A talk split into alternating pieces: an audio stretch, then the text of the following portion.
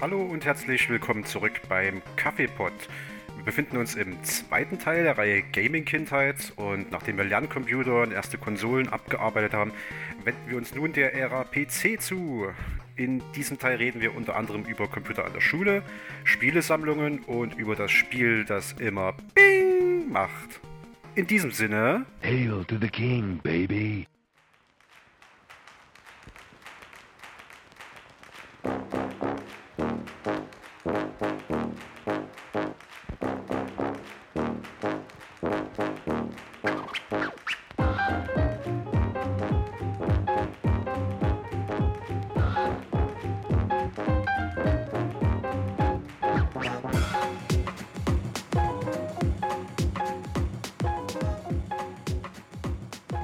Aber bei mir war das mega breit gestreut.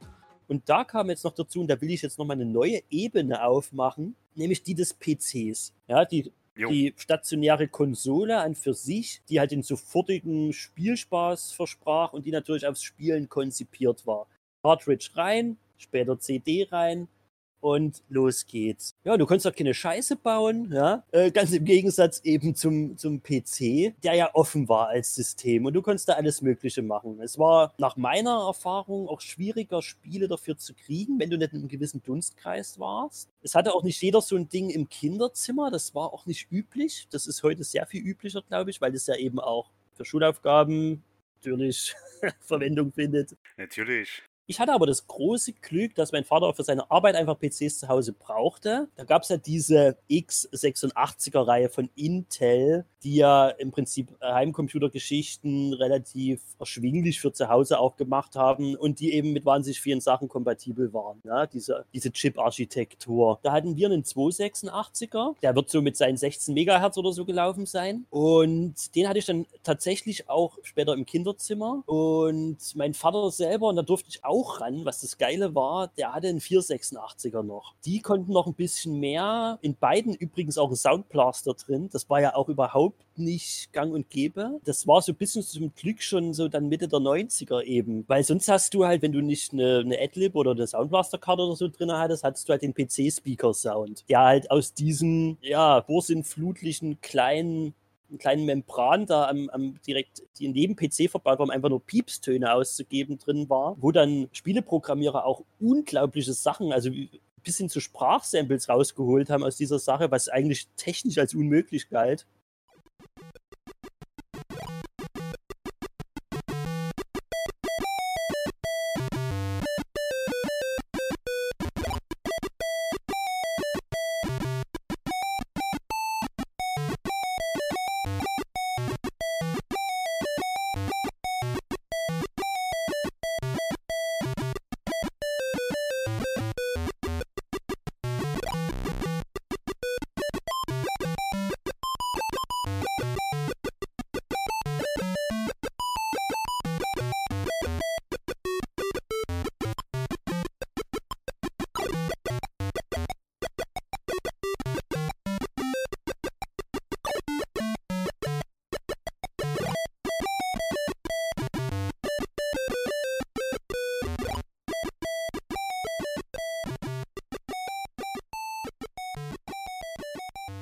Aber der heilige Gral war natürlich so eine Soundblaster-Karte. Ja, da hat mir dann, weiß ich, mein Cousin mal eine zukommen lassen für meinen 286er, die ich dort verbauen konnte. Und die haben dir halt richtig geilen Stereo-Sound ausgegeben und die konnten halt auch richtig was. Ja, so mehrere Layer an Sound und halt auch eine gute Bitrate.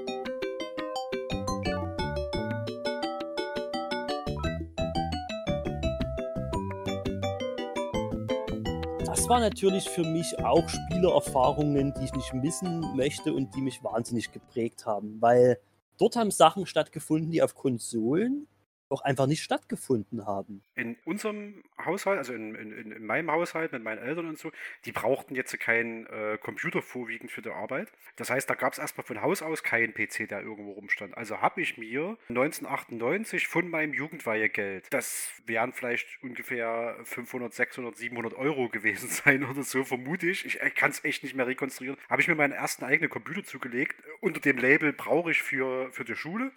Wir haben, wir haben nichts gemacht in der Schule, was irgendwie ein Computer erfordert hätte. Nicht mal ansatzweise. Ne? Aber das war das Label. Ja. Und da habe ich mir meinen ersten Computer zugelegt und das war ein 486er. Mit der Turbo-Taste, mit, mit einem Soundblaster drinne und dann ging es scharf. Aber das war doch relativ spät dann. Ende der 90er so rum? Ja, ja. Das ist okay. Ja, natürlich, da konnte man auch noch viel damit anfangen. Aber da waren doch dann schon ersten Pentium-Prozessoren und so dann draußen, definitiv, ne? Sicherlich, aber mein Jugendweihegeld war ja begrenzt. Ja, so. äh, aber interessant, da hast du echt nur noch einen 486er abgegriffen. Geil, ja? Ja, ja, habe ich mir geholt, habe ich mir eingerichtet, alles zusammengebaut und so ähm, und, und habe dann auf dem Ding losgelegt. Sehr, sehr cool. Ja, wie gesagt, bei mir war das Ganze noch ein ganzes Stück zeitiger bei meinem 286 ich bin mir ziemlich sicher, da hat er auch noch so ein fettes Diskettenlaufwerk, so ein 5,2 Zoll und normale Disketten. Und da war dann natürlich auch ein bisschen was möglich. Hatte auf dem 286 war auch bloß DOS. Der hatte, glaube ich, noch nicht mal Windows 3.11. Der hätte auch ein bisschen so, oder 3.1, was damals so üblich war. Der hat auch, glaube ich, so ein bisschen seine Schwierigkeiten mit gehabt. Aber ich hatte dann, sagt dir der Norton Commander noch was? Mhm, total, habe ich auch drauf gehabt. Die grafische Oberfläche für DOS sozusagen. Eine der ja. gängigsten äh, Dateiverwaltungssysteme, dieser blaue äh, Norton Commander eben. Und ja, lass mal, lass mal kurz für die, für die jüngere Generation. Stellt euch das folgendermaßen abstrakt vor. Heutzutage kennt man, dass man eine grafische Benutzeroberfläche hat mit, mit Apps, mit kleinen Symbolen und den ganzen Schüssel. Und das gab es damals noch nicht bei 286 und bei 486er auch nur bedingt, wenn man da ein Windows drauf hatte, mhm. sondern äh, du hattest einen schwarzen Bildschirm, auf dem stand C Doppelpunkt und dann glaube ich eckige Klammer nach rechts und das, da wurde dir ausgegeben, auf welchem Laufwerk du dich gerade befindest, ob du dich auf der Festplatte C befindest oder auf deinem Diskettenlaufwerk A Doppelpunkt und so ein Ramsch. Ähm, und du musstest immer von Hand eintippen, wo du hin wolltest. Du musstest dort zum Beispiel CD A Doppelpunkt und so ein Kram eingeben, dass du auf dein Diskettenlaufwerk gewechselt bist, dann hast du dir eingegeben oder wenn es ein größeres Verzeichnis war, dir slash p, um dir aufzulisten, was da für ein Ramsch drinnen liegt und dann hast du dir deine Excel-Datei gesucht, hast die eingetippelt und dann ging das los. Also du musstest alles, was du heutzutage mit der Maus machst und einfach äh, klickst auf irgendwas ja. oder mit dem Finger sogar auf dem Smartphone oder Tablet, musstest du händisch als kompletten ausführenden Befehl in eine schwarze Bildschirm äh, äh Schriftoberfläche eingeben. Und der Norton Commander hat das ein Stück weit aufgeweicht, indem es so eine grafische Oberfläche da drüber simuliert hat, indem du Oh, ich weiß gar nicht mehr, ob du da mit der Maus irgendwas auswählen konntest oder ob du mit den Cursor-Tasten dort navigieren musstest. Äh, ich glaube, du konntest mit der, es ging tatsächlich auch mit der Maus. Ich bin mir ja. ziemlich sicher, dass du schon mit der Maus durchnavigieren konntest. So ein bisschen wie bei einem Windows Explorer, nur sehr viel simpler. Genau. Und so war das aufgebaut. Und der, der, der Norton Commander hat halt genau das gemacht. Das hat so eine grafische Oberfläche über diese äh, Texteingabe so ein bisschen drüber projiziert. Mhm. Ja, also mal ganz davon abgesehen, dass ich heute noch Leute kenne, die es bevorzugen, Sachen äh, in Be Befehlszeilen einzugeben und ihre Programme so zu starten. Grüße gehen raus an alle werten Linux-Nutzer und äh, Art Linux-Nutzer, die, die das geil finden. Es ist ja ein bisschen auch die Sache, so sein eigener Herrensystem zu sein. Ne? Das hat ja Windows dann den Leuten so ein bisschen abgenommen, nicht unbedingt nur mit Vorteilen. Aber das ist eine ganz andere Geschichte. Jedenfalls mir als kleinen achtjährigen Piefke blieb ja gar nichts anderes übrig, als mich mit dieser Materie Materie dort auseinanderzusetzen, wenn ich aus, äh, ich weiß, dass ich einmal, ich muss diese dumme Geschichte erzählen, weil die mich bis heute verfolgt, so. Zu so einer Zeit, wo ich irgendwie gerade mal geschafft hatte, sowas wie ein Laufwerk zu wechseln, ja, über dieses DOS-Prompt oder äh, vielleicht auch mal ein, äh, ein, Spiel zu starten, indem man halt den Dateinamen eingibt oder sowas. Da ging das schon so langsam los mit, mit, mit Internet. Ja, für viele ging das natürlich schon viel früher los, so, aber dass das auch wirklich in der breiteren Bevölkerung ankam. Das war ja so Mitte der 90er noch nicht wirklich, aber dann mit Ende der 90er hin ging das ja schon so los. Hm. Und wir hatten immer die freie Presse und irgendwann stand in der freien Presse halt auch drin, besuchen Sie auch unsere Internetseite unter www.freiepresse.de. Und ich habe gedacht, naja, probier's mal. natürlich hing dieser äh, PC, den ich benutzt habe, an keinem Modem dran und auch nicht am Internet. Ich habe einfach ins DOS-Prompt eingegeben www.freiepresse.de. äh, das war so meine kindliche Logik. Ja? So viel dazu. Aber ich hatte natürlich auch, um mich zu bilden, muss mein Papa oder so damals gekauft haben. Ich glaube, es war so ein lilanes Buch, da war so ein Hase vorne drauf und der wollte dir erklären, wie eben der Computer funktioniert. Und DOS funktioniert. Das war richtig für ein, ein, ein Kinder zugeschnittene ein, ein Lernbuch ja, und ein Softwarebuch. Da war auch eine Diskette mit dabei und dann konnte man eben so eine Art Lernsoftware starten und durchs Buch ja, sich gewisse Befehle aneignen, die nützlich waren. Das hat mir schon sehr geholfen, muss ich sagen, um so grundsätzlich damit zurechtzukommen. Naja, und dann ging es halt los, dass wahnsinnig viel Disketten halt auch getauscht wurden. Ne? Die Leute, die einen PC hatten, die hatten dann diese großen globischen Diskettenboxen mhm. und da war dann aus fragwürdigen Quellen seltenst original irgendwelche Diskettenkopien und bestenfalls war da halt auch mein Spiel drauf. Und ich weiß nur, meine PCs waren dermaßen virenverseucht. Du machst ja wirklich kein Bild. Also, mein Vater hat ja sowieso nie Ahnung von PCs, bis heute nicht. Also, der, der weiß immer nur das Nötigste, was er wissen muss. Und ich war damals heillos überfordert und über solche Disketten hast du dir wirklich die Pest rangeholt für deinen PC. Ja. Ich habe es aber immer wieder geschafft. Man konnte so ein System ja auch neu aufsetzen und platt machen und Format C und, ne, und so weiter und so fort. Dass das so einigermaßen lief dann gefährliche Spiele mit den systemrelevanten Dateien wie der config-sys und der auto-exec-bat. Oh, Alter, Alter.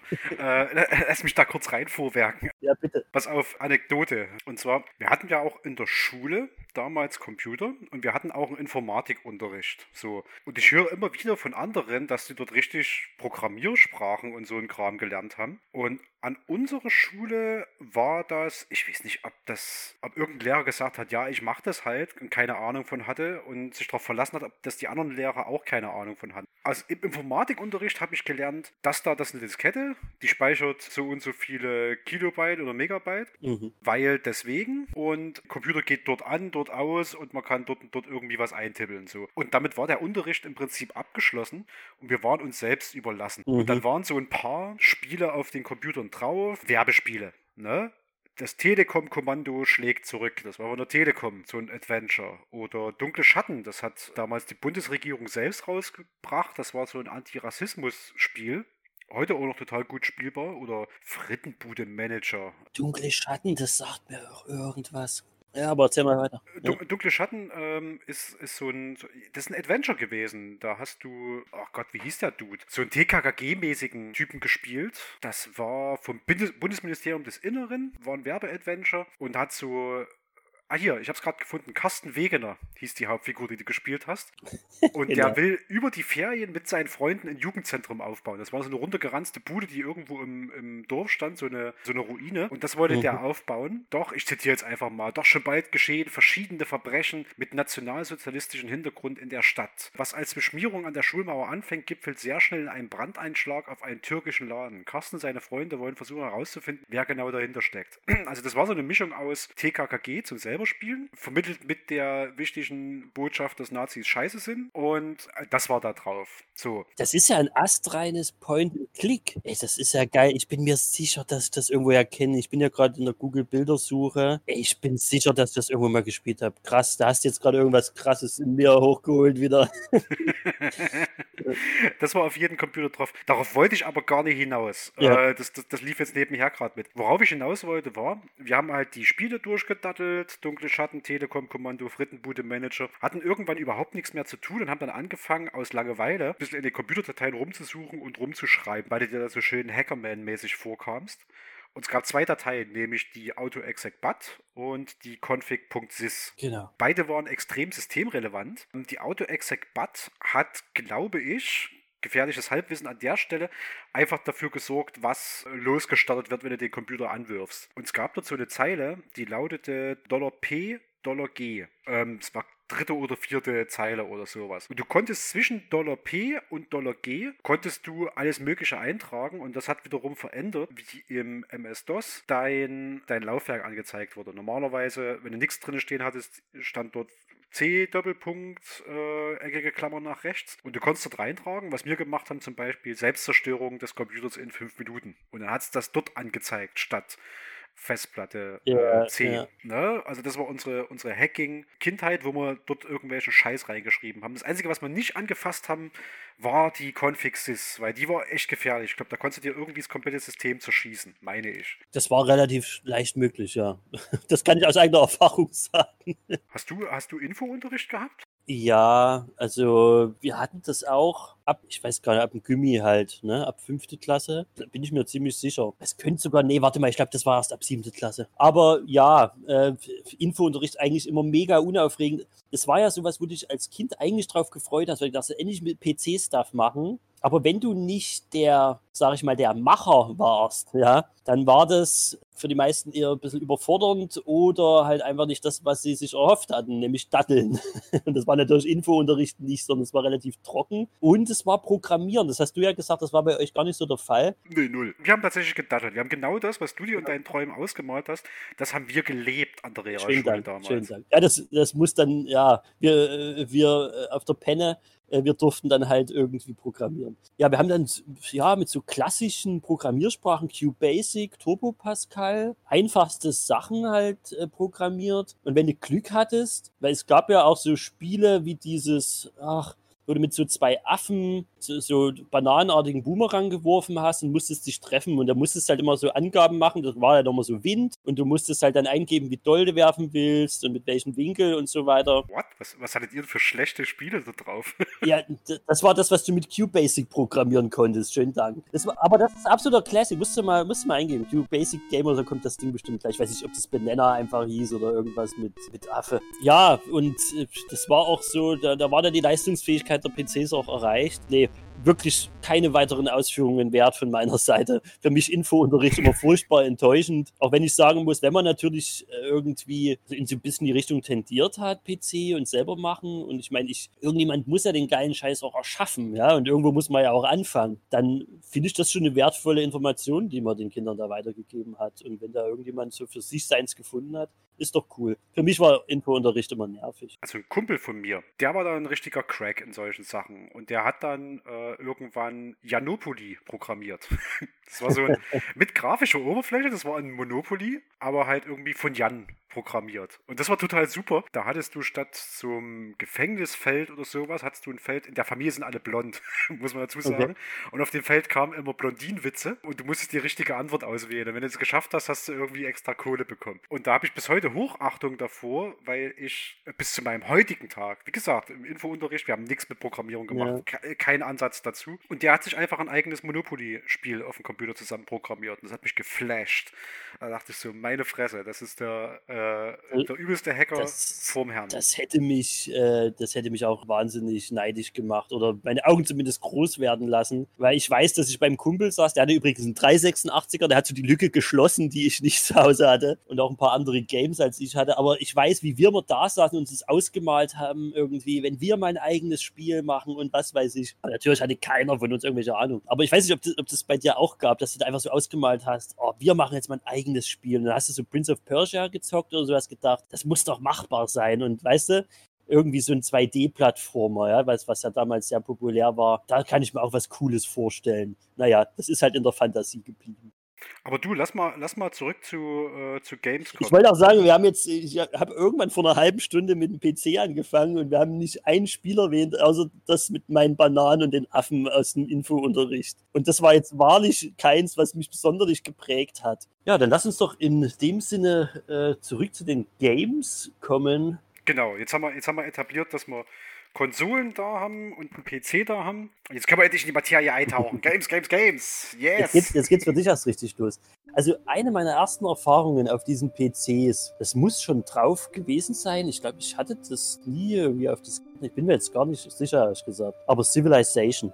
Äh, Civilization 1, damals wusste ich ja noch gar nicht irgendwie, was für ein krasses Spiel ich dort eigentlich habe. Ich habe das auch zu dem jungen, in dem jungen Alter und zu diesem Zeitpunkt noch überhaupt nicht gerafft, dieses Spiel.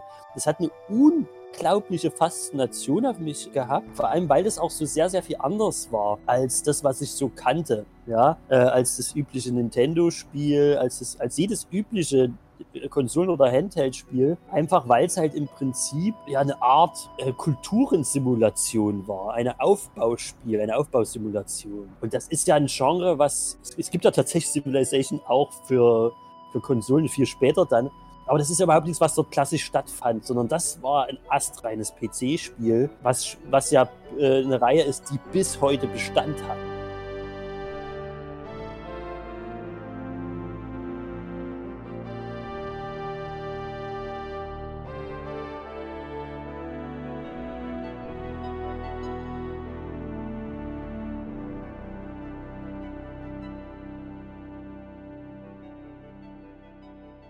Mich mal kurz zurückführen. Wir haben ganz am Anfang gesagt, ne, Videospiele sind Kunst. So, werte Hörer, macht euren, euer, macht YouTube an. So, und bei YouTube tippt ihr mal ein Civilization mit Z geschrieben, ne? 6, also VI römisch geschrieben. Theme, also der, die Titelmelodie. Und da gibt's einen Mitschnitt aus der Cadogan Hall von 2016, wo der Komponist Christopher Tin das Ganze vor einem Orchester ablaufen lässt. Mhm. Christopher Tin sieht asiatisch aus, äh, ist glaube ich Amerikaner, aber sieht asiatisch aus. Das ist ein unglaublich diverser Chor und das Titelthema äh, Sono di Volare. Hm, Entschuldigt mein Italienisch, falls ich das falsch ausgesprochen habe. Dieses Team, gebt euch das, wo der das als Konzert dort macht, weil das ist im Prinzip der Kern von Civilization.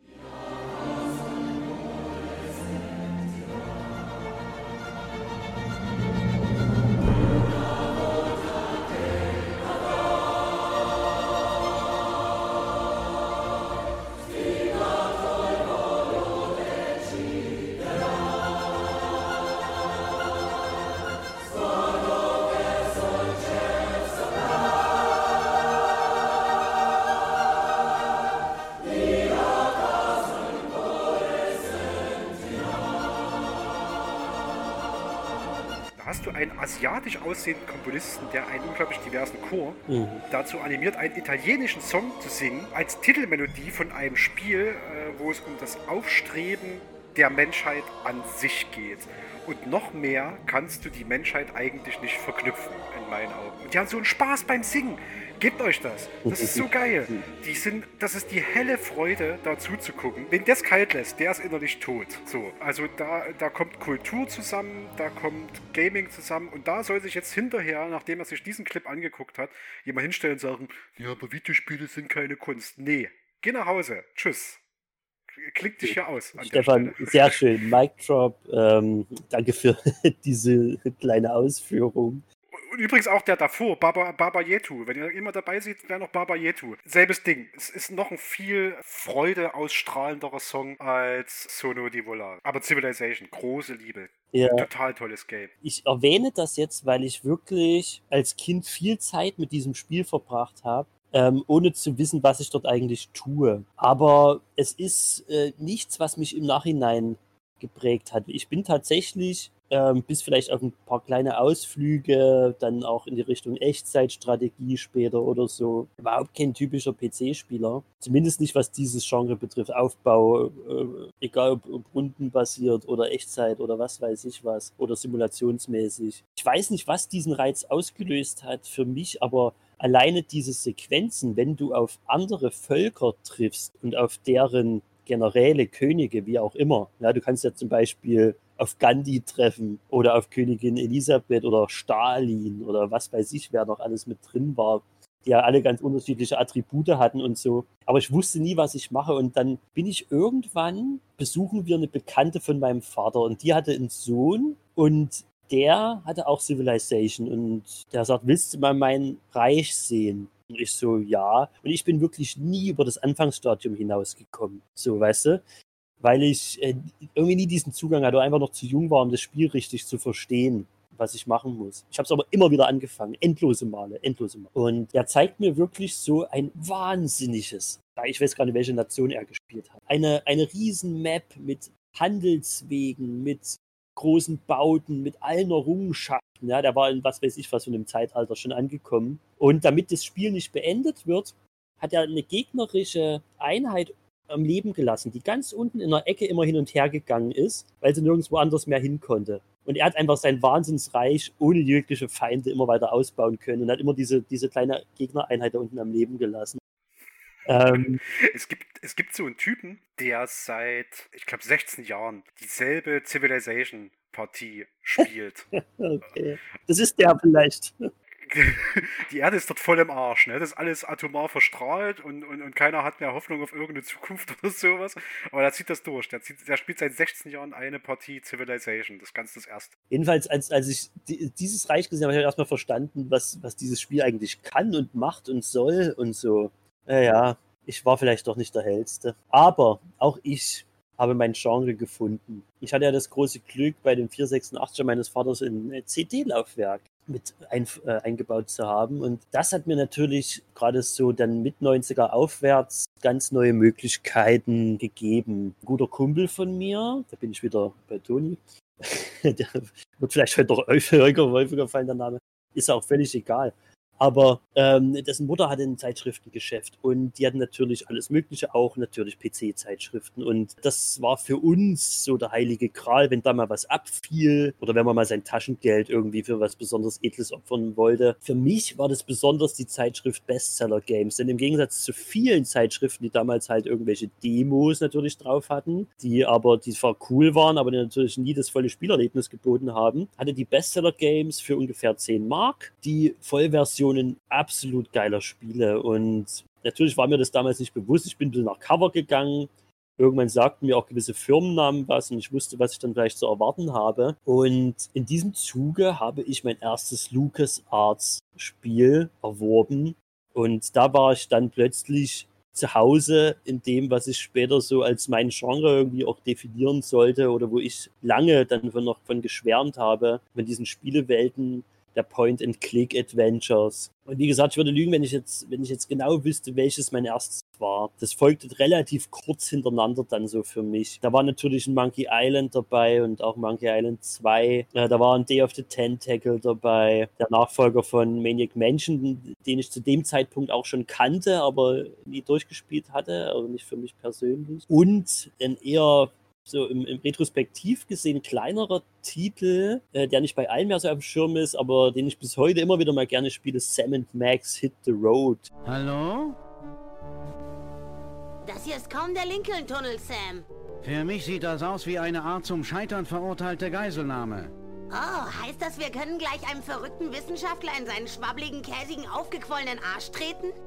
Mir fällt nicht ein, warum wir es lassen sollten ein Detektivduo, ein Hund und ein völlig geisteskranker Hase, die in völlig obskuren Szenerien in den Vereinigten Staaten unterwegs sind. Ich kann unmöglich als Kind alle Anspielungen, Querverweise, popkulturellen Seitenhiebe und was weiß ich, was verstanden haben. Aber ich hatte trotzdem einen wahnsinnigen Spaß mit diesen Spielen. Ja, mit astreiner Soundausgabe dann dazu, ne? die CD-Version, schön über den 486er konnte ich ja abspielen. Also da rennst du, da rennst du gerade offene Türen ein, ne? mhm. ne? weil ich gerade Seven Max aktuell auch wieder spiele. Das muss ich dir nicht schmackhaft machen, ne?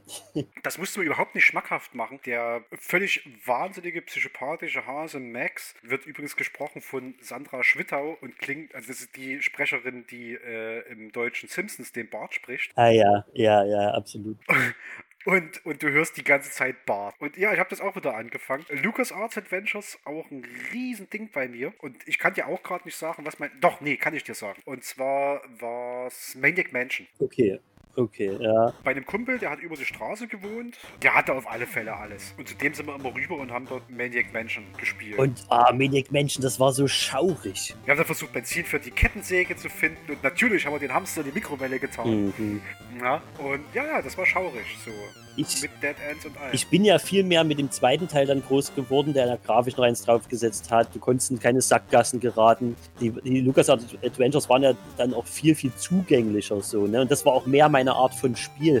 Ich habe auch Maniac Mansion tatsächlich, bei ja, bei dem Spiel gab es ja verschiedenste Arten und Weisen, es zu lösen und auch zu verkacken, sag ich mal, und sich auch irgendwie so in eine äh, Situation zu navigieren, wo nichts mehr möglich war. Genau, in bestimmten Kombinationen kamst du da an irgendeiner Stelle nicht mehr durch. Genau. Ja, und das habe ich äh, bei einer Bekannten oder so. Die, die Tochter, die hatte irgendwie auch einen Rechner, die war schon was älter und die hatte aber dieses Spiel drauf. Und da habe ich auch mal so, eine, so ein bisschen die Möglichkeit gehabt, das anzuzocken. Und ich wusste dann jahrelang nicht mehr, wie das heißt. Ich habe dieses Spiel dann immer nur Horrorhaus genannt. Geht das weiß ich noch, weil das einfach so, das war echt so schaurig. Du bist ja da schon rein ich habe relativ schnell gerafft, das war dann so ein bisschen meine Vorerfahrung mit, mit Adventure-Spielen schon, dass du ins Haus reinkommst, indem du den, äh, die Matte hochmachst, da dann der Schlüssel drunter, ne? Und natürlich, wie so viele, den ersten Schritt in die Küche des Hauses, ja. Und da kommt ja sofort, äh, war das Edna? Ich glaube, Edna heißt sie, ne? Die kommt ja sofort, die bedient sich gerade an irgendeinem äh, äh, an irgendeinem Stück Turkey oder so aus dem Kühlschrank und wenn sie dich sieht, kommt sie halt auf dich zugerannt und ey, mir ist das Herz wirklich in die Hose gerutscht. das ist die, die purste Panik. Also, das glaubst du nicht. Und dann hast du natürlich irgendwie, ne, bist natürlich erstmal in Kerker dort gekommen und hast natürlich überlegt, na, schlecht, startest du vielleicht nochmal neu und so diese Überlegungen, die man sich gemacht hat, wie kommst du lebend durch dieses Haus oder was sind das für Geisteskranke? Ähm, da, würde, da würde Netflix übrigens heutzutage eine Serie draus machen, ne? So, äh, Daves Freundin Sandy ist verschwunden bei diesem gruseligen Haus am Ende der Straße, wo vor kurzem dieser Meteor eingeschlagen ist äh, und die Kids müssen, müssen ihn befreien. Also das wäre Stranger Teens oder sowas. Es würde mich nicht wundern, wenn in den nächsten 2, 3, 4, 5 Jahren, jetzt haben wir 2021, also sagen wir mal, wenn bis 2026 eine Maniac Mansion Serie bei Netflix rauskommt, dann erinnert euch daran, wo ich das prophezeit habe. Alles klar, ihr habt es hier zuerst gehört. Jedenfalls, um das Kapitel mal ein bisschen weiterzutreiben, diese Art von Spielen, die haben für mich ein neues Tor einfach aufgebaut. Das lag schlicht daran, das war vielleicht auch ein bisschen einfach mehr, dass ich festgestellt habe, welcher Typ von Zocker ich bin und ich habe das einfach total genossen, nicht unter Zeitdruck zu stehen. Es gab ja auch durchaus Point-and-Clicks, wo das so war, aber das sind nicht die, die ich gespielt habe, sondern rätseln zu können,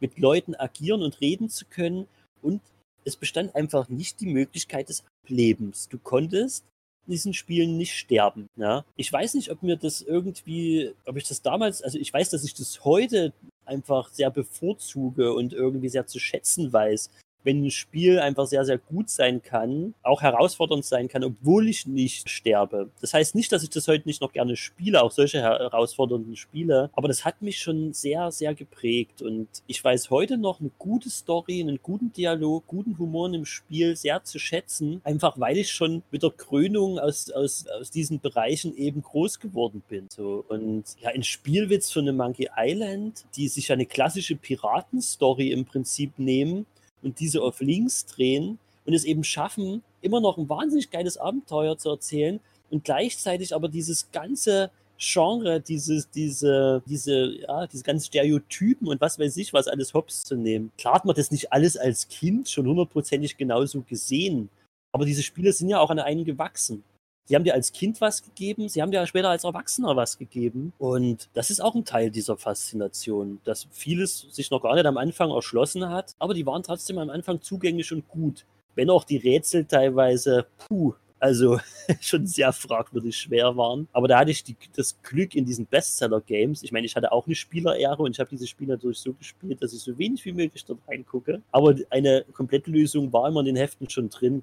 Sonst hätte ich es als Kind wahrscheinlich unmöglich geschafft. Nee, war auch nicht zwingend. Ähm, den LucasArts Adventures entgegenstanden ja so ein bisschen die Sierra Adventures. Mhm. Das war auch so wieder so ein, es ging auch in so eine Richtung Glaubenskrieg fast schon, aber in der Regel hast du trotzdem beides gezockt. Bei den Sierra Adventures konntest du sterben im Spiel, aber die hatten den großen Vorteil, dass es immer cool animierte und teilweise auch echt lustige Sterbescreens gab, wo dann deine Figur zerschmolzen ist und dann war irgendein dummer Spruch dabei in der Richtung von wegen, naja, äh, Messer, Schere, Gabel, Licht sind für kleine Kinder nicht und jetzt hast du das auch gelernt, sowas in der Richtung. Und dann hast du deinen letzten Spielstand halt geladen. Ja. Ich habe übrigens beides gezockt, ne? Also ich bin ein großer, großer, großer Fan von den LucasArts Adventures auf alle Fälle. Monkey Island, Day of the Tentacle, vor allem hier Maniac Mansion. Aber äh, ich bin auch ein Riesenfan von den Sierra Adventures. Gerade so die Quest for Glory Reihe oder Space Quest. Roger, Roger Wilco, da spielt man einen Space Hausmeister. so.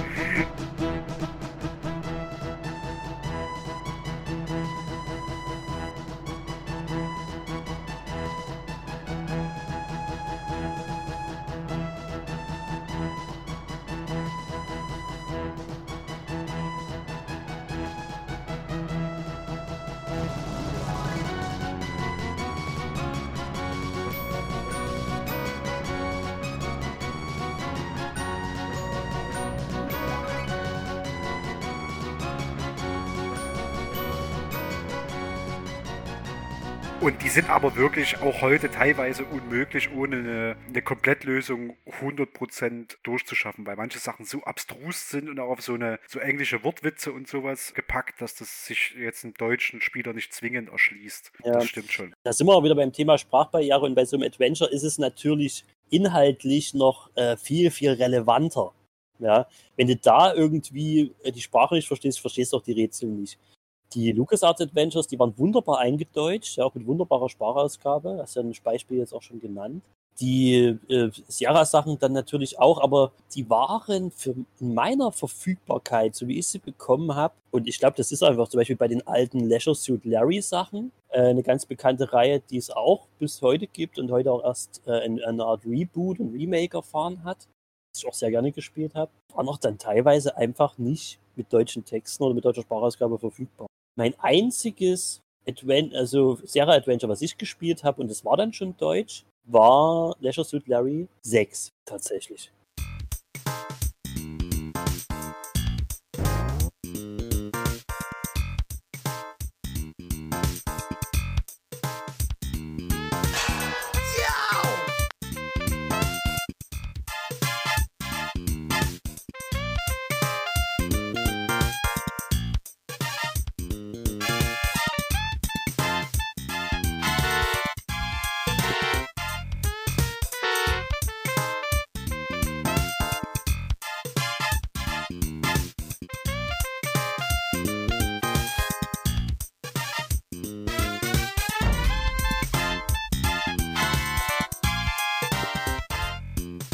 Sehr interessant, ne? Total random irgendwie. Das war aber, glaube ich, auch einfach in der Bestseller Games mit drin. Und meine Güte, da muss man dann natürlich sagen, da war der feine Unterschied äh, zu den LucasArts Adventures natürlich sichtbar. Die Sierra-Spiele waren einfach sehr viel erwachsener. Zum einen natürlich vom äh, Gewaltgrad und in der Leisure Suit Larry-Reihe, ja, von den von den erotischen Inhalten, möchte ich mal so sagen. Weil du ja im Prinzip dort in, in dieser Reihe als möchte gern Aufreißer unterwegs bist, ja, der völlig aus der Zeit gefallen mit seinem Freizeitanzug versucht, Frauen aufzureißen. Und du, das war kein Spiel, was ich in dem Alter, als ich es gespielt habe, hätte spielen sollen. Aber ich habe es natürlich mit wahnsinnig großer Begeisterung getan, weil es ging natürlich darum, Frauen aufzureißen und bei der einen oder anderen hat man das ja auch geschafft, auch wenn es dann immer in einer völlig unmöglichen Szene endete, wo Larry dann irgendwie blamiert wird oder ja, als, als Loser dann irgendwie aus der Sache rausgeht. Aber ja, es gab dann schon immer mal auch was zu sehen, ja, Nahaufnahmen von leicht bekleideten Frauen und so weiter und so fort. Das hat natürlich ungeheuer motiviert, dieses Spiel weiterzuspielen. Und hat mich also ein bisschen an diesen Charakter Larry gebunden. Und ich habe es dann auch mit älteren Spielen versucht, aber Sprachbarriere zu dem Zeitpunkt einfach viel zu groß. Obwohl gerade Larry jetzt äh, aktuell äh, geremaked worden Ja. ist, äh, habe ich auch gespielt. Wet Dreams Don't Die heißt es, glaube ich. Nee, der, der, der, der, Witz ist Wet Dreams Don't Dry. Achso, Don't Dry, genau, Entschuldigung. Ja, ja, Wortwitz, Larry. Und das ist aber eigentlich sehr schön äh, auch modernisiert, fand ich. Ja, es war ein bisschen drüber an mancher Stelle, aber ich hatte auch sehr viel Spaß. Ich habe das hier auch tatsächlich irgendwie äh, mit zwei Kumpels gezockt, solange das die Corona- Corona-Maßnahmen zugelassen haben. Außerhalb der Lockdowns war das möglich. Und da haben wir dann auch wirklich vor einer vom, vom Fernseher gesessen, haben uns gegenseitig gegenseitig dann auch geholfen bei den, bei den Rätseln. Das war ja zu dritt auch dann ganz cool. Da musste man auch kaum nachgucken, weil jeder hat irgendwie mal äh, gewusst, wie man ein Rätsel löst und hatten dann viel Spaß irgendwie und waren ein bisschen in unsere Jugend zurückversetzt und Schmuddelkram und keine Ahnung, so ein bisschen ähm, verlegenes Kichern mäßig und ein Bierchen dazu. Das hat schon Spaß gemacht, auf jeden Fall. Ich freue mich auf den zweiten Teil, der bald kommt. Also für alle, die mit Larry irgendwie mal in Berührung kommen wollen, äh, kann, können das jetzt auch in modernen Gewand tun. Wobei ich ja sagen muss, äh, für mich hat, haben diese Spiele auch so eine gewisse Ästhetik geprägt. So. Und wenn man in der 8-Bit, 16-Bit und dann vielleicht auch in dieser äh, schrulligen Comic-Grafiken, der die Lucas Arts Adventures waren, wenn man so mit diesen, äh, ja, mit dieser Grafik einfach aufgewachsen ist, ähm, dann verbindet man damit auch was. Und irgendwie jedes Spiel, und das gibt es ja heute zuhauf, das ist ja nicht so, dass die Generation jetzt irgendwie das nicht kennt, weil es genug Spiele gibt, die sich eben dieser Grafik-Assets bedienen. So, ne? Da bin ich immer erstmal, ich weiß nicht, wenn ich einen Trailer von so einem Spiel sehe oder irgendwelches Gameplay, ich bin immer erstmal angesprochen davon weil das eben so meine Jugend widerspiegelt. Und ein gutes Beispiel ist, ich habe das damals nicht verkraftet. Monkey Island 1 und 2 hatten ungefähr denselben Grafikstil. Es war ein bisschen pixelig und man musste schon, also es war nicht so, dass man jetzt raten musste, was irgendwie was ist. Und es gab auch schon so Close-Ups von Spielecharakteren. Aber die Spielefigur an für sich, naja, die war halt schon so ein bisschen Pixelbrei. Ne? Ähm, und dann kam irgendwann Ende der 90er Monkey Island 3 auch ein fantastisches Spiel. Aber ich habe das jahrelang nicht anrühren können, Einfach weil mich dieser, das war dann halt so richtig wie Comic, wie so gezeichnet eben, ne? Und da möchte man denken, das ist da eigentlich cool und es lässt doch viel mehr Details zu. Aber für mich war das nicht mehr der Guybrush Threepwood, der Charakter eben, äh, der Hauptcharakter, wie man gerne eben heißt, den ich kannte. Das war nicht mehr der Grafikstil, das hat mich richtig abgestoßen. Ich, ich habe mich, ich habe gar keine Verbindung mehr zu diesem Spiel gehabt. Ja, das war, das war irgendein absurdes Ding, aber doch nicht mein Monkey Island. So viel, viel später habe ich das dann gespielt und festgestellt, was das für ein tolles Spiel ist. Aber also so war ich auch schon als Kind und Jugendlicher irgendwie so an, auch an gewisse Grafikstil gebunden. Das kann jemand, der überhaupt nicht im Gaming verankert ist, glaube ich, überhaupt nicht nachvollziehen. So. Aber ich weiß nicht, ob du das verstehen kannst oder ob du Ähnliches erlebt hast. Nee, in der Form nicht. Nee, ich weiß, dass die, die Cover, da sind wir relativ wieder am, am Anfang zurück zu den C64 äh, Spielecovern und sowas, die waren immer in so einem super gezeichneten und super epischen Stil dargestellt von, von Monkey Island. Von daher ver verstehe ich den Sprung auf eine Comic-Grafik grundsätzlich vollkommen. Hat mir aber nichts ausgemacht, weil die sowieso immer schon so ein bisschen witzig und äh, comicartig waren. Na? Ne? Das stimmt, ja. Aber ich wollte mal noch, wo du erwähnt hast, du hast über die wie hieß die Zeitschrift, äh, über die du deine Games bezogen hast? Die Bestseller Games, die erschienen so 94 bis 98 ungefähr in der Zeit. Mhm, genau. Ich habe ja Bestseller Games habe ich mir glaube ich auch hier und da mal gekauft, aber ich hau dir mal so einen Begriff um die Ohren, wo ich äh, einen Großteil meiner Games äh, herbezogen habe, gerade in der Ära, wo ich einen Computer hatte, der ein CD-Laufwerk hatte und der dann quasi alles konnte und das waren die Gold Games. So. Ja. Gold Games war eine Spielesammlung, die, glaube ich, jährlich rauskam ab 96 und im Prinzip die Bretter schlechthin versucht hat zu sammeln. Also die erste Auflage von Gold Games ist 96 äh, veröffentlicht worden mhm. und hat sage um Schreibe 43 Spiele auf 15 CDs beinhaltet. So, und das war vom Preis-Leistungs-Verhältnis absolut unschlagbar. Du hast sozusagen für ein, ein Spiel ungefähr eine Mark 20 streng genommen bezahlt, wenn du das ganze Paket für sich genommen hast. Ja. Das war alles lauffähig unter Windows 3.1, 3, was weiß ich, X, was es da gab, Windows 95 und MS-DOS. Ich lese dir mal, schrei mal, wenn du den Titel kennst. Mhm. Weil da sind Bretter drin, gerade in dem ersten Teil. Da ist Alone in the Dark 1, äh, 2 und 3. Ja, absolut. Ja. Mhm. Na? Battle Isle ist dabei. Ein großer Favorit von mir, ähm, von Neo Software, einer österreichischen Spielefirma, der Clue. Eine Einbruchssimulation. Das weiß nicht, bin mir nicht sicher. Aber mir sagt, das ist krass, dass du jetzt die Gold Games erwähnst, weil ich die sowas von verdrängt hatte, das gibt's gar nicht. Und ich bin mir sicher, dass ich Haufen CDs aus dieser Sammlung hatte. Und ich habe das überhaupt nicht mehr auf dem Schirm. Und jetzt, wo ich gerade, ich habe die Liste auch gerade auf, die du vorliest. Mit der ersten Gold Games von 96 ist nämlich auch Leisure Suit Larry 6 dabei. Und ich kann nicht sagen, entweder ich es aus der Bestseller Games oder eben von der Gold Games Compilation, weil ich es hier gerade mit drin sehe. Und da sind so einige Sachen, die mir was sagen und die ich mit Sicherheit aus, der, aus dieser Gold Games Compilation bezogen habe. Krass. Also ich bin mir sicher, dass du zwischen 96 und 2000, spinne ich mal, nicht vorbeigekommen bist an Gold Games als, als ernsthafter PC-Spieler. Das schwarze Auge, Schicksalsklinge und Sternenschweif, Waze Voyage, Waze Voyage 2 und dann in der nächsten, der 97er war zum Beispiel Baphomets Fluch mit drin. Da sind wir auch wieder bei so einem ganz klassischen Point-and-Click-Adventure, was man, Mhm. finde ich, gezockt haben muss. da kommt kein Weg dran vorbei. Das Schwarze Auge 3, Schatten über Riva, Toonstruck mit, ähm, wie heißt der Doc Brown? Christopher Lloyd. Genau, genau. Mit Christopher Lloyd als Darsteller vom Bluescreen. Jack Orlando ist irgendwas, was bei Leuten was klingeln lässt. Tomb Raider. Das ganz das erste. Jetzt, und warte mal, jetzt, jetzt wird es jetzt wird's genial. Ich bin eigentlich jetzt schon so froh, dass du es genannt hast, weil ich bin gerade in der, in der äh, Liste, Auflistung von den Gold Games 3, die, also die dritte Compilation aus dieser Reihe, die 98 erschienen ist. Ja. Und ich bin mir sicher, weil ich habe lange überlegt, wo ich dieses Spiel her habe. Und als erstes steht dort Bing. Sex, Bing! Kriegen und Schallpelle.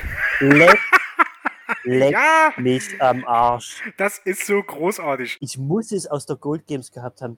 Ist das ein absurdes Spiel? Es ist ja im Prinzip ein Krankenhaus, äh, Simula eine Krankenhaussimulation. Das ist eine Wirtschaftssimulation. Das ist erstmal eine klassische Wirtschaftssimulation auf, wenn, wenn, wenn normale Spiele auf 11 gedreht sind oder sowas, ist das auf 26 gedreht oder sowas. Haltet jetzt ein, geht auf YouTube und gebt euch das Oh, Intro. bitte, bitte macht's, bitte macht's einfach. Das habe ich als Zehnjähriger gespielt, Alter. Das geht gar nicht. Bing wird geschrieben B-I-I-N-G, geht wahrscheinlich mutmaßlich zurück auf diesen Monty Python Sketch mit der Maschine, die Bing macht, die man bei so einer Operation unbedingt dazu holen muss. Ist eine Wirtschaftssimulation. Äh, du hast dort barbusige Frauen, die du, also du, du stellst die Schwestern, das ist ultra sexistisch, das Game. Ne? Du stellst die Krankenschwestern aufgrund ihrer Oberweite und ihres Sexy-Werts an. Ähm, die Doktoren, das sind alles völlige Idioten. Das sind Creeps, Mann. Ähm, Pflege und alles. Also du, äh, du versuchst ein Krankenhaus aufzubauen in so einem Comic-Bereich, der einfach nur drüber ist. Das Intro hat nichts mit dem Spiel selbst zu tun. Alles ist auf 11 gedreht. Das ist absolut großartig. Und, und bitte, äh, aber, aber Stefan, bitte hör auf, dieses Spiel Wirtschaftssimulation zu nennen. Was, was soll dieses Spiel denn bitte simulieren? Du, im, im, im, im- im Kern ist das eine Wirtschaftssimulation. Du musst äh, die Wirtschaft deines Krankenhauses äh, managen. Auch wenn du ständig abgelenkt bist von, von Titten. Anders kann man das hier nicht nennen an der Stelle. Ich weiß auch, dass ich, dass ich ständig pleite gegangen bin. Ich, ich Mhm. muss ständig die falschen Einstellungsentscheidungen getroffen haben oder Missmanagement betrieben haben, keine Ahnung. Rechnerisch war ich übrigens schon zwölf, Gott sei Dank, aber das macht es nicht besser. Auch für einen. Zwölfjährigen ist dieses Spiel nicht geeignet. genau.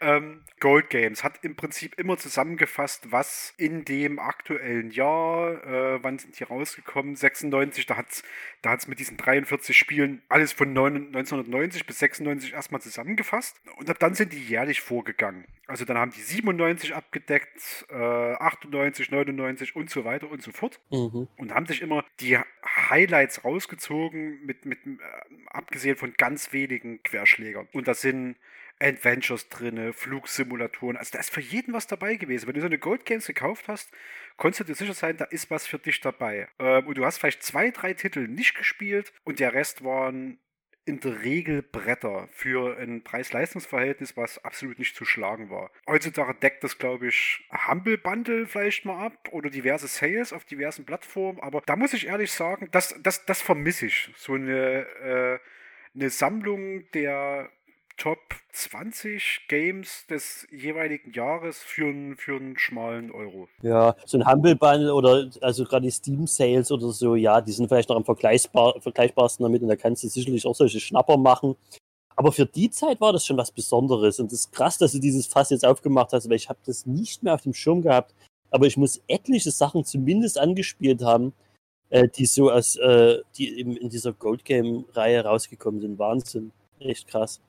Wenn ich mich da so durchscrolle, das ist irgendwie so, da schießt so einer Memory nach der anderen bei mir rein. Das ist Wahnsinn. Kann ich nur empfehlen. Also einfach mal bei Wikipedia oder die Gold Games Reihe sich mal angucken und feststellen, habe ich gezockt, habe ich gezockt, habe ich gezockt, habe ich gezockt. So. Und das, das sippt aber eigentlich fast schon ein bisschen in das Gaming-Verhalten von heute rein, dass du eine sehr, sehr breite Auswahl hast. Das Kind im Süßwarenladen. Ne? Du hast dort eine irrsinnige Menge an Titeln und wenn dir einer nicht Spaß macht, kannst du einfach eine andere CD einlegen oder ein anderes Spiel auf der CD anwählen. Dann kannst du durchhacken. Ne? Äh, Das war schon geil. Ja, sehr schön. Ja, ich merke gerade so, jetzt wo wir so äh, fortgeschritten sind, sozusagen schon in unseren Ausführungen und, und in unserem Schwelgen sozusagen, es ist wirklich unmöglich, irgendwie alles so auf den Punkt zu bringen. Wir haben ja viele Sachen angeschnitten, bestimmt vieles genannt, was uns in irgendeiner geprägt hat bisher auch. Aber gerade beim PC kann ich auch noch echt viel nennen. Also zwei Sachen will ich zumindest mal noch erwähnt haben, ähm, die durchaus was mit mir gemacht haben. Ich war ein riesen Star Wars-Fan damals. Ich muss sagen, dass ich im Laufe jetzt der Jahre und Jahrzehnte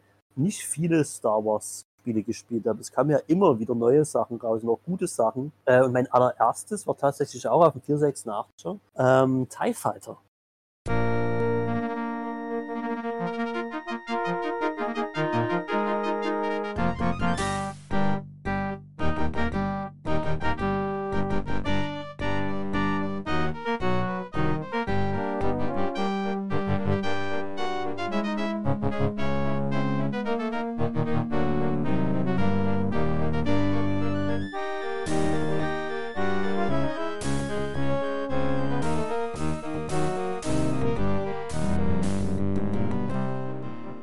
Und das war mit Sicherheit so die erste und einzige ähm, Weltraumsimulation, Flugsimulation, die ich äh, gespielt habe, die mich aber einfach aufgrund der Thematik, also du bist halt fürs Imperium Mission geflogen. Und das war halt einfach nur absolut krass. Das hatte ich einfach nur weggeflasht, ja, mit Sprachausgaben, mit, ich bin mir ziemlich sicher, dass auch irgendwie Darth Vader mit dir gesprochen hat in dem Spiel. Und ich war nie besonders gut in dem Game, aber das war irgendwie sowas, da hat er auch mein Cousin mitgebracht, der auch riesen Star Wars Fan war und das so alles auf mich ab, ja, irgendwie abgewälzt hat, so dieses Star Wars Verliebtheit. Das war natürlich auch krass. Und Weltraumsimulationen waren sehr aufwendige Spiele, die natürlich ähm, einen immer geflasht haben. Das war so eine Sache. Und ich konnte aber natürlich trotzdem auch meine Vorliebe für Jump'n'Runs und für Plattformer ausleben mit der Commander Keen-Reihe. Die habe ich wahnsinnig viel gespielt von id Software, die ja später auf ganz anderen Wegen gewandelt sind. Doom kennen natürlich die Spieler auch heute noch. Commander Keen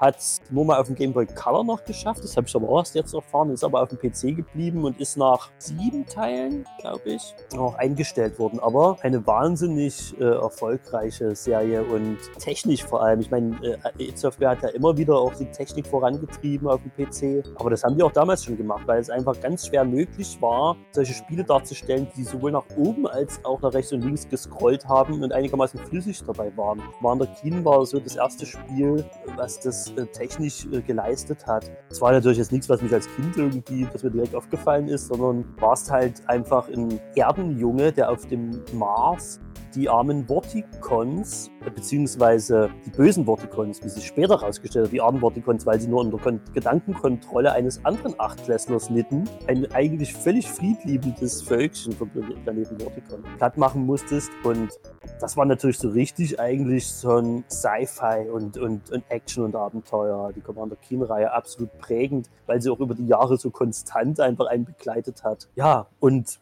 so könnte ich wahrscheinlich noch eine ganze Weile weitermachen. Und ihr ahnt es bereits, wenn ihr mich hier plötzlich sprechen hört, das haben Vincent und ich auch.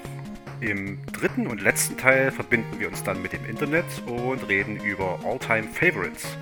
An alle, die also bis hierhin durchgehalten haben, vielen Dank fürs Zuhören. Lasst uns gern Feedback da, zum Beispiel über welches Spiel wir mal konkreter sprechen können. Teilt uns, liked uns, gebt Bewertungen ab und kommt uns auch gern, sobald es wieder geht, im Kaffeesatz in Chemnitz besuchen. Ciao!